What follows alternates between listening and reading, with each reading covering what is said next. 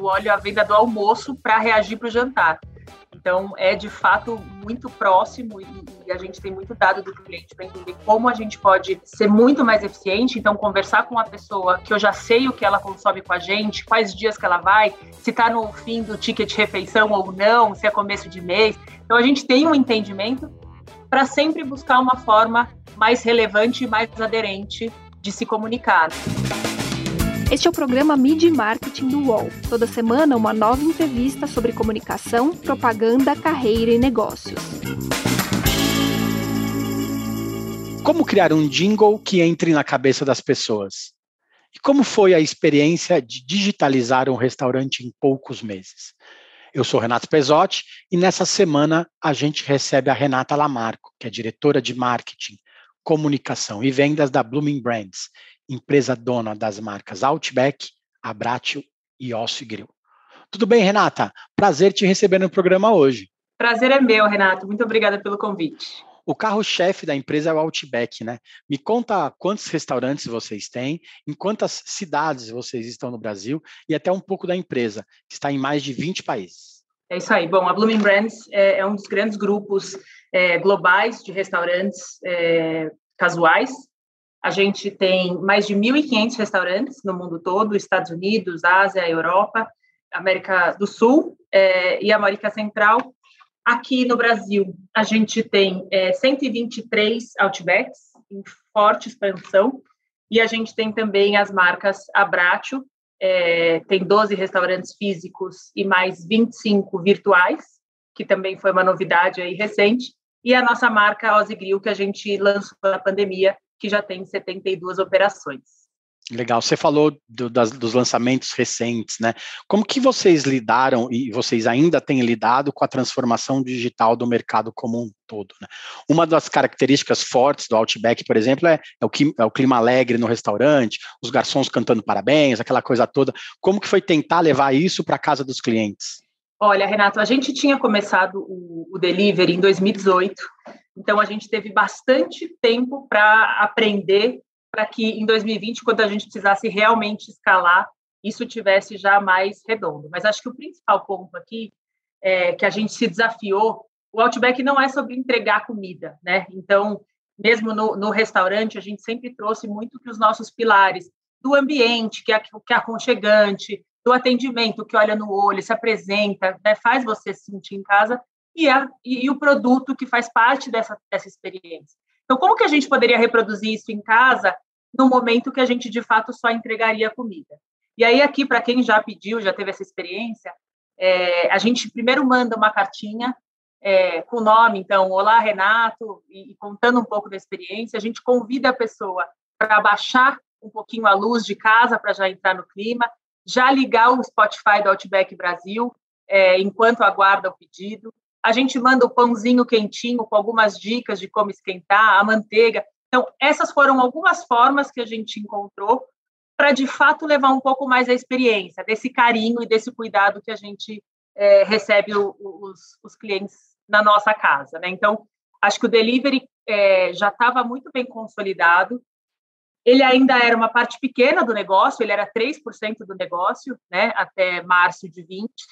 A gente fez um plano bastante agressivo, é, a gente escalou para todos os restaurantes do Brasil em 10 dias, então foi um treinamento enorme, né, até para garantir a qualidade e a consistência que são marcas registradas do Outback, do Abratio.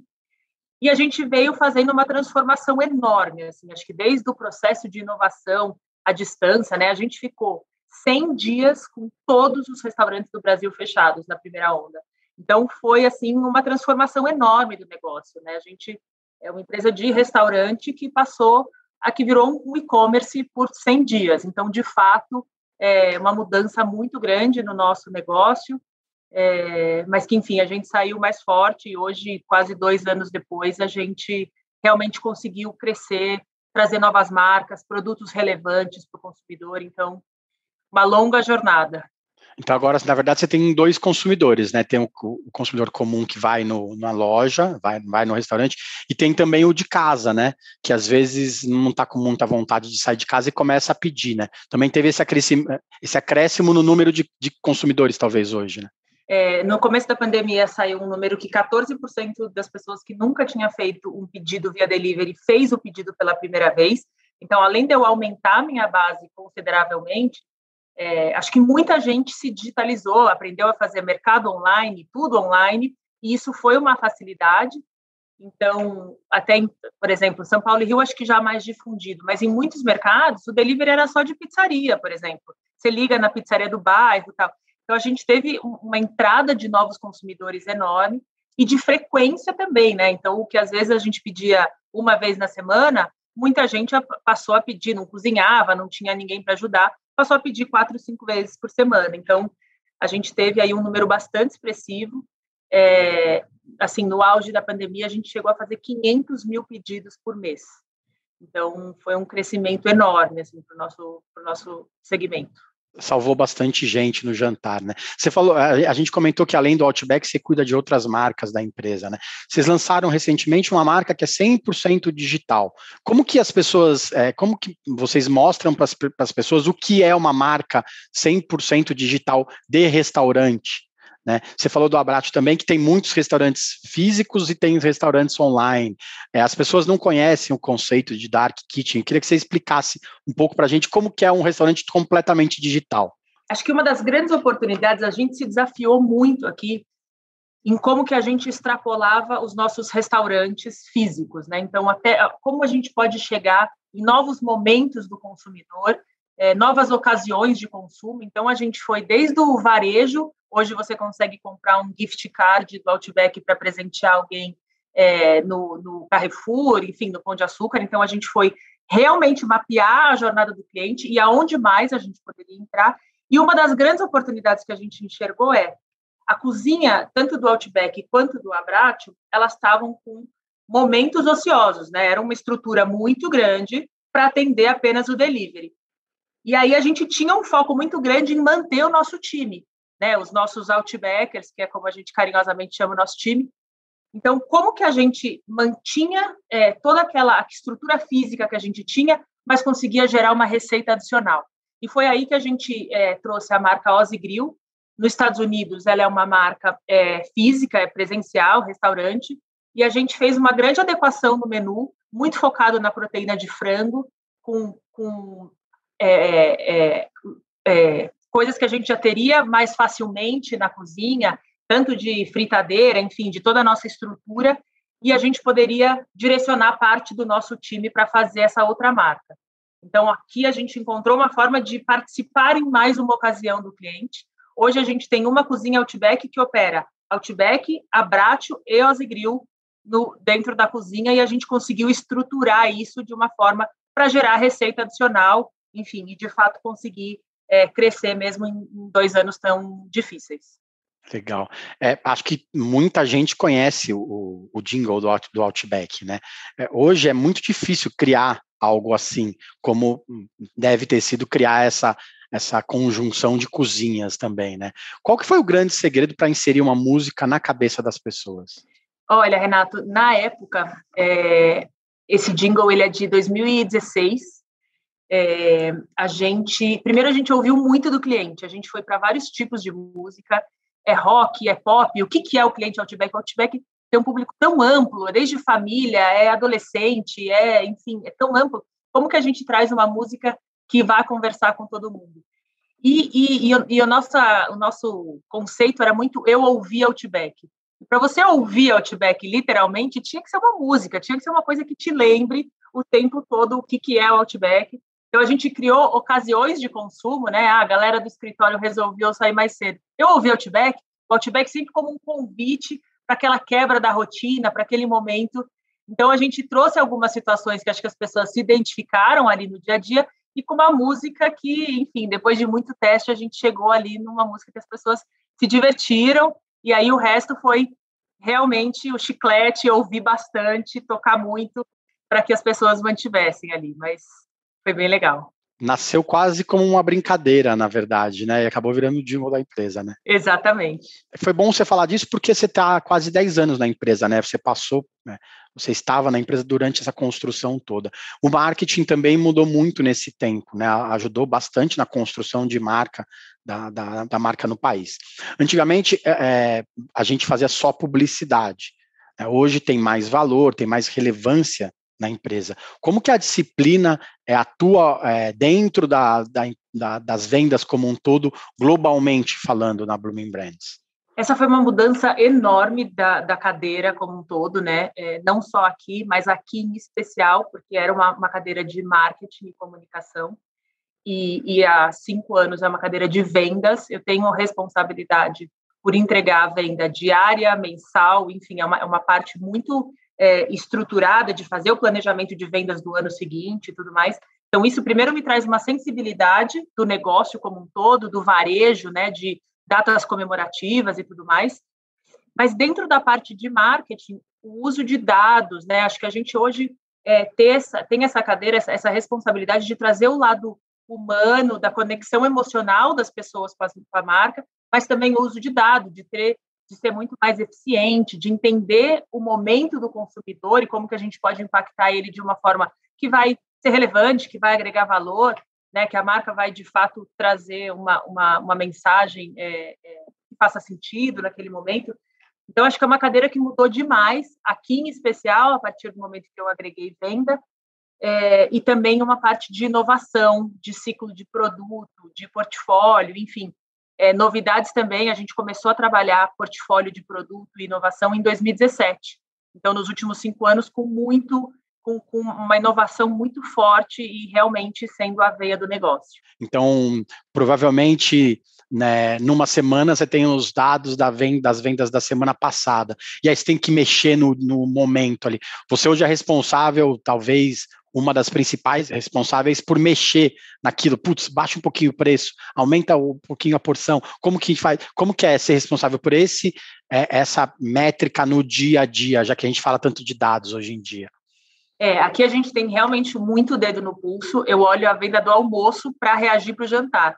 Então, é de fato muito próximo e, e, a gente tem muito dado do cliente para entender como a gente pode é, é, ser muito mais eficiente, então conversar com uma pessoa que eu já sei o que ela consome com a gente, quais dias que ela vai, se está no fim do ticket refeição ou não, se é começo de mês. Então a gente tem um entendimento para sempre buscar uma forma mais relevante e mais aderente de se comunicar, né? Então, é, às vezes um pouco mais é, um pouco mais promocional, mas o que a gente tenta muito no nosso no nossa rede social e tudo mais é mostrar as relações que acontecem no restaurante, é, é, é esse vínculo, esse atendimento, né? Então, essa experiência que a marca oferece. Então, é, acho que tem que fazer um bom balanço entre vendas e marketing, e por isso que é muito bom estar na mesma cadeira, porque eu trabalho a parte da relação da marca e tudo mais, mas ao mesmo tempo eu preciso.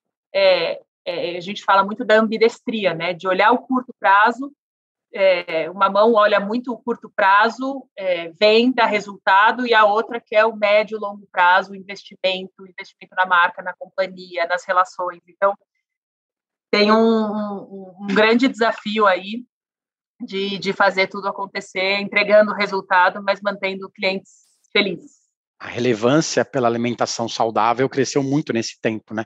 Principalmente você falou dos últimos cinco anos. As pessoas estão se tornando mais fit, né? Têm deixado de comer carne.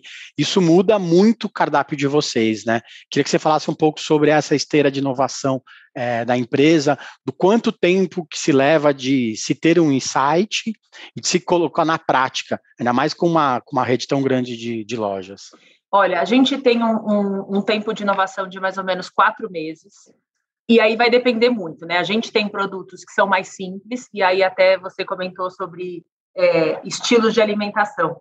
Por exemplo, a gente tinha um mac and cheese com a ribs, com a costela, e a gente recebeu um e-mail de um cliente falando: Nossa, eu adoro a carne de jaca de vocês, de um prato vegetariano. Por que, que vocês não fazem esse mesmo mac and cheese, mas em vez da ribs, vocês não colocam carne de jaca? E a gente implementou em 10 dias até ligamos para ele para contar que foi uma ideia ótima, que era muito simples de executar e tudo mais, era é, facilmente replicável. Então, tem coisas muito simples e a gente ouve demais o cliente. É, eu, pessoalmente, leio elogios, críticas e sugestões de todos os nossos canais. A gente tem um, toda a, a, nossa área interna aqui para gerar insights a partir desse, desses dados. Então, a gente tem inovações mais simples de executar como essas e inovações mais complexas. E aí, para vegetariano, para a nossa linha fit e para a nossa linha plant-based, de fato, a gente teve que ouvir muito do cliente, a gente teve que aprender muito. Então, é, qual é a diferença de um vegetariano e de um vegano? Né?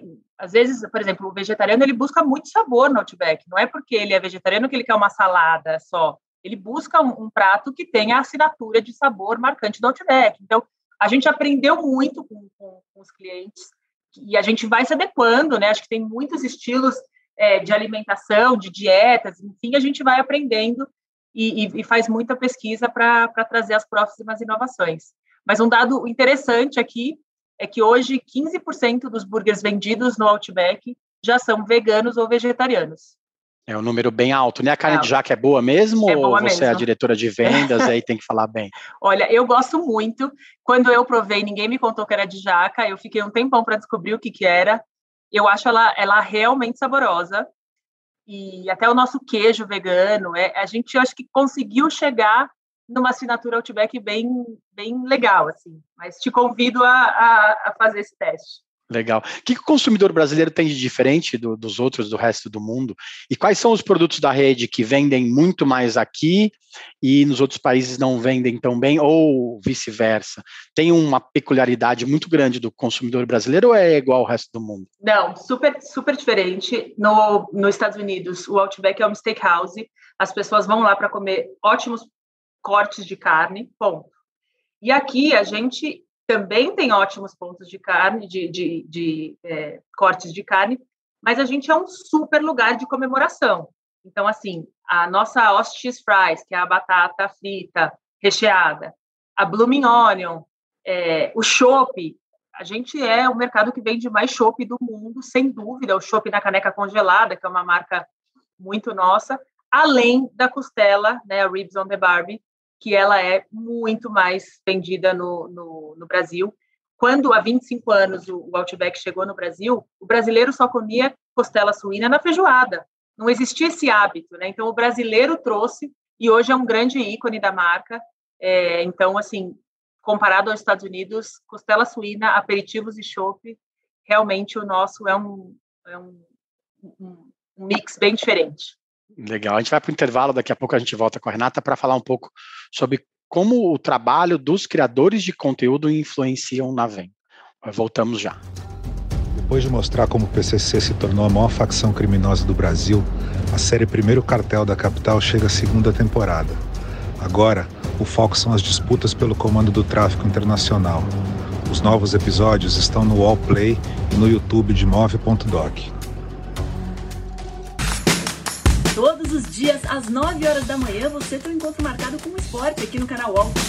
Às segundas e sextas-feiras tem o podcast Posse de Bola com o nosso timaço de comentaristas analisando as principais notícias do mercado. E aí, na terça, quarta e quinta, às 9 da manhã, o encontro é comigo, Domitila Becker, do All News Esporte, que traz as principais notícias do esporte no Brasil e no mundo. Prepare o seu cafezinho e eu te espero aqui no canal UOL.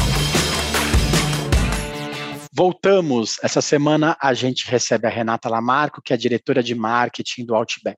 Renata, hoje as empresas trabalham pela atenção das pessoas para que elas escolham os, os produtos e para que elas desejam, é, desejem trabalhar nelas também. Né? Como que é construir uma marca nessa disputa com, com empresas do mesmo setor, com restaurantes, com empresas de outros setores é, com empresas de entretenimento e com canais de streaming, que hoje a gente tem é, uma profusão muito grande. Como que a, vocês é, tentam alcançar o consumidor, fazer com que ele escolha o Outback e não outro restaurante que às vezes tem no shopping, que tem na rua, ou que a gente pode pedir em casa também? Olha, Renato, eu acho que é, acho que isso está mais complexo do que nunca, né? A gente nunca foi. Às vezes a pessoa está assistindo TV, está na segunda tela, terceira tela. Eu acho que a gente nunca teve um consumo de, de informação e de meios tão grande. Eu acho que o, que a gente faz por aqui é, primeiro, entender profundamente os hábitos do nosso do nosso consumidor. E aí aqui, como eu falei, a gente tem consumidores muito distintos entre si, de perfis, de hábitos, de, né, de, de, como nos consome. Às vezes é um cliente só de delivery, às vezes é um cliente só de happy hour, que é um momento totalmente diferente do outro. Então, o que a gente faz aqui é primeiro entender esse cliente profundamente e qual é a forma mais assertiva e mais convidativa é, para trazer essa mensagem. Né? A gente quer trazer entretenimento, a gente não quer fazer um break é, de, de, de, não quer interromper a mensagem, não, então, de que forma que a gente se encaixa? E aí aqui a gente tem um trabalho muito intenso com influenciadores, né? Que acho que influenciadores que de fato consomem Outback e que conseguem trazer isso de uma forma muito mais genuína, assim. Mas acho que, a, acho que vai muito do entendimento do nosso cliente, da rotina, e aí a partir dali qual é o melhor momento para a gente passar essa nossa mensagem. Legal. Você falou dos atendentes, né? Quem conhece o Outback sabe que tem esse tratamento diferenciado do atendente, ele vem, brinca tal. Como que é o treinamento é, de vocês em relação a isso? É, eu acho que esse é um grande cuidado. A gente fala muito que a gente cuida das nossas pessoas e as nossas pessoas cuidam do negócio, né? Então, é, a partir do momento que a gente tem é, Outbackers apaixonados e, e que acreditam na marca e tudo mais, eles vão passar isso para o cliente de uma forma muito genuína, né? Então, quando você conversa com o Outbacker, primeiro que ele conta muito da experiência, ele é super espontâneo, né? A gente fala como que a gente cria um ritual de atendimento deixando a espontaneidade. Então, não é uma coisa marcada, que ele fala tudo igual, sempre a mesma coisa, não. Ele pode, é, ele pode ter o estilo dele de falar, de se comunicar, mas ele tem um ritual de agachar, de olhar nos olhos, se apresentar pelo nome, estabelecer ali uma conexão, apresentar o Outback, enfim, né, dependendo se a pessoa já é uma, um consumidor ou não. Mas então, assim, a gente tem um cuidado muito grande com esse, com esse colaborador. É uma pessoa que, no dia que começa, ela faz um treinamento de cultura, que a gente chama aqui de princípios e crenças, de seis horas com o nosso presidente, que passa muito do, do, nosso, do que é e o que não é ser um outbacker, né? E, e dá, é, é, enfim, é, uma, é um momento de cultura muito forte e tem muito, muito treinamento ao longo do tempo, né? De, a gente tem uma, uma academia de treinamento aqui interna e esse outbacker ele passa por várias jornadas é, até ele estar tá pronto para atender o público e representar a marca, porque no fim do dia ele que representa. A gente pode fazer uma campanha maravilhosa de atendimento quem vai representar a marca é a pessoa que vai te atender e vai te entregar uma experiência aquele dia. Então, é, a gente tem esse treinamento muito forte. É, e, e, o legal, por exemplo, para a gente do escritório, quando eu comecei, eu passei 15 dias no restaurante, sete na cozinha e sete no salão, para entender tudo do restaurante, da cultura, do dia a dia e conversar com o Outbacker o tempo todo. Então, viver isso é muito importante para que as pessoas realmente entrem dentro da cultura e, e, e, possam viver isso no dia a dia. E ele acaba se tornando o principal é, criador de conteúdo, o influenciador da marca, né? Porque se a pessoa que trabalha dentro da empresa depende, defende a empresa, fica melhor para todo mundo, né? Tem que ser todo mundo feliz nesse caso também, né? Com certeza. É, eles são muito felizes, isso é um ponto que, assim, claro que a gente já busca uma pessoa é, que tenha um perfil muito parecido com nós, conosco, mas acho que ele viver feliz, o clima do restaurante é muito gostoso, então acho que ele vive isso e o cliente é muito apaixonado pela marca, então acho que é uma troca gostosa, assim, quando é, quando falo, quando me perguntam, é, eu, eu sou super apaixonada pela marca e suspeita, mas quando me perguntam, eu falo, ouvir do cliente nas redes sociais, eles falando quanto gostam da marca, é contagiante, né? Então, a gente tem esse mesmo carinho para devolver essa relação. E eu acho que é isso que acontece na ponta também, é muito genuíno é perigoso atrelar o nome da marca a uma pessoa que está ali no dia a dia suscetível a erros, porque vocês contratam uma pessoa comum, né, uma pessoa normal, e às vezes ela erra, às vezes porque todo mundo erra, né? Como que a marca lida com isso? E você fala, falou que escuta muito os consumidores. E a cozinha também erra, né? Com certeza. Porque não tem jeito, não tem como sair 100% do tempo certo. É como que é esse esse momento de encarar o erro porque querendo ou não, o restaurante também faz parte do erro. Às vezes não entrega, às vezes entrega coisa trocada, é, às vezes chega o prato frio. Como que é lidar? E, e o, o, Bruno do Monte Jorge do iFood falou que aqui no programa uma vez Ele comentou que ele lida com o consumidor, com o pior tipo de consumidor que, que tem no mundo, que é o consumidor com fome, né? Como que é lidar com esse erro que pode acontecer no dia a dia? Eu acho que, é, para a sua primeira pergunta, do influenciador, primeiro a gente faz uma busca é, muito grande, bus procurando pessoas que, mais do que ter uma audiência enorme, etc., tenha afinidade com os nossos valores de marca. E, e a gente busca muito pessoas que são realmente conectadas com o Outback. Então, é muito legal ouvir de grandes influenciadores assim, putz, primeiro salário que eu tive na vida, eu fui num happy hour do Outback, e aí essa pessoa faz um, um, um publi muito mais legal, uma coisa muito mais envolvente, porque de fato ele vive a marca.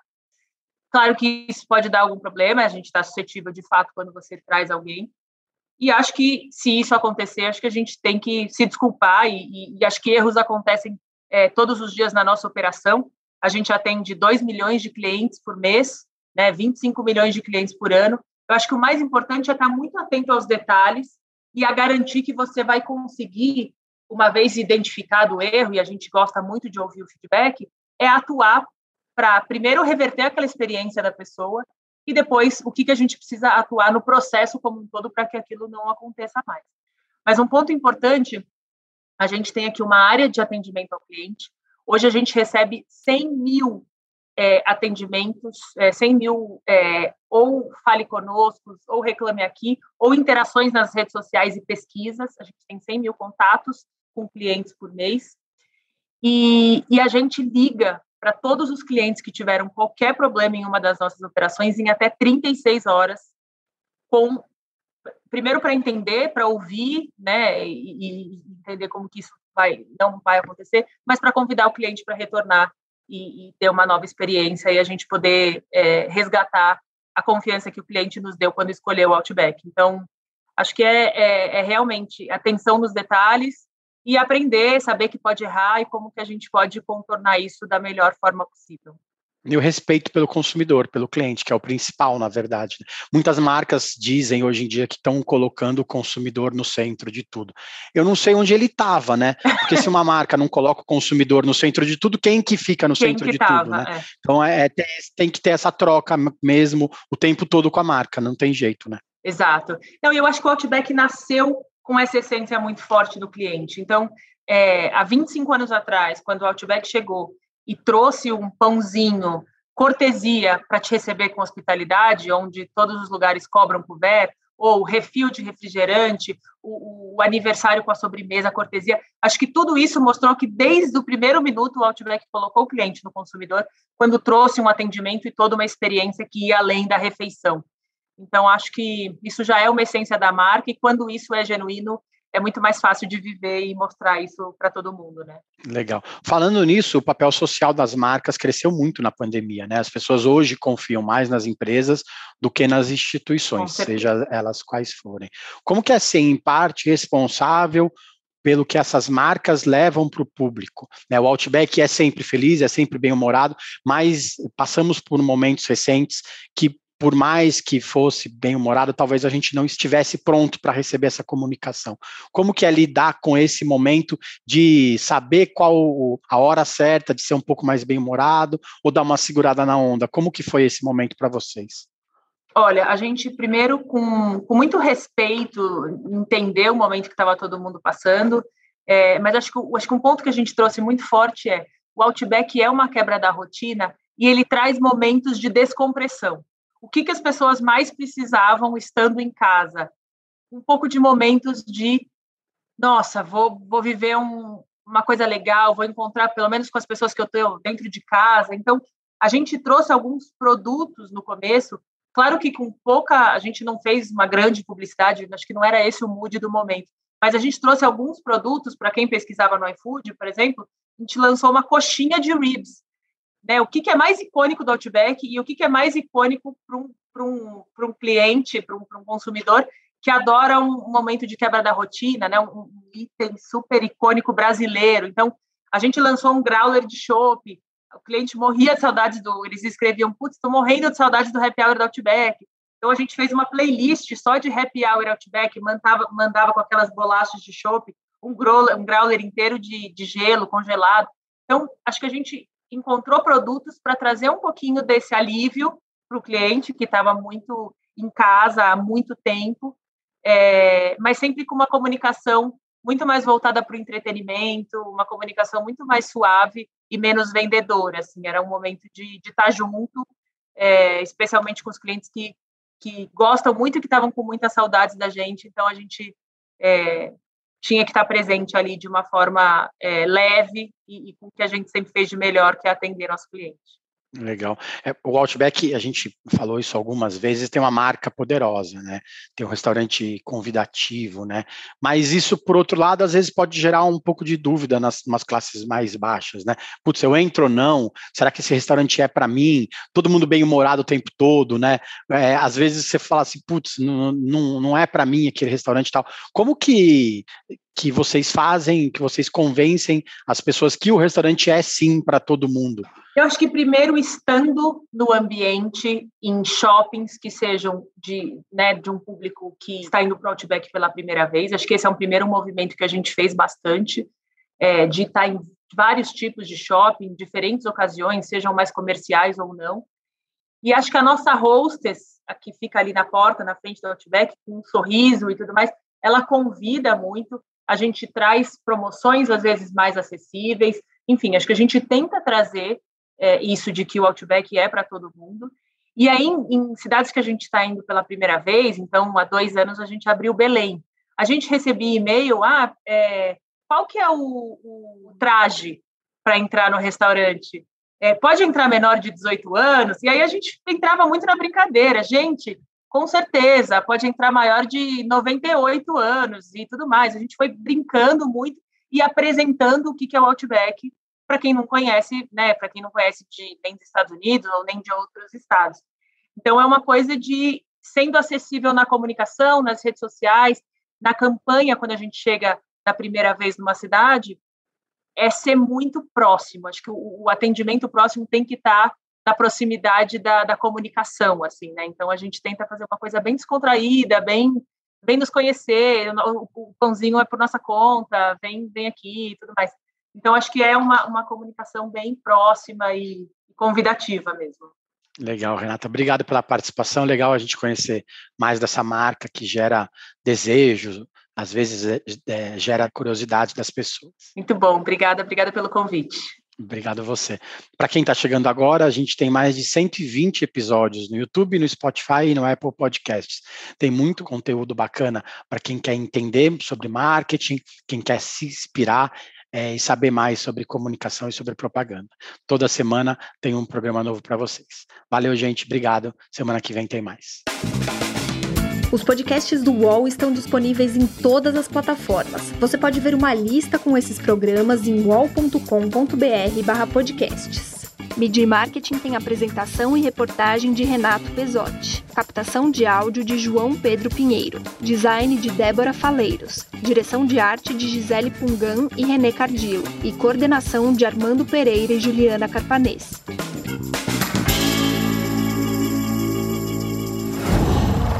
Qual